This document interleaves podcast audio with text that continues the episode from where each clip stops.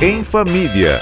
A Rádio Bandeirantes fala sobre criação e educação de filhos e filhas, com a editora-chefe da revista Pais e Filhos, Andressa Simonini. Tudo bem, Andressa? Tudo bem, e você? Tudo jóia. A gente sabe que se tem uma coisa que criança é, é curiosa, né? E há uma preocupação enorme com alguma coisa que o filho possa colocar no nariz, principalmente, né? É, como brinquedos, que às vezes pode soltar uma peça, por isso que é tão importante ficar ligado com o brinquedo, ter esse registro do Inmetro no brinquedo.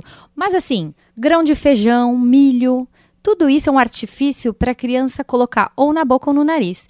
E agora a gente vai falar do caso do nariz. Se ela colocar e você perceber, não tente tirar. Esse é o alerta número um, porque a nossa primeira intenção é vou arrancar. Uhum. Só que essa tentativa que você fizer pode empurrar ainda mais o objeto, ficando ainda mais difícil depois de eliminar ele. Então, o que a gente recomenda é pega ele e leva para o hospital. O médico vai tirar de maneira sem dor, muito mais prática e assim, mantenha calma, porque o seu filho não vai parar de respirar, ele respira pela boca, você vai acalmando, e que sirva aí de lição e que seu filho também aprenda e atenta não colocar nada.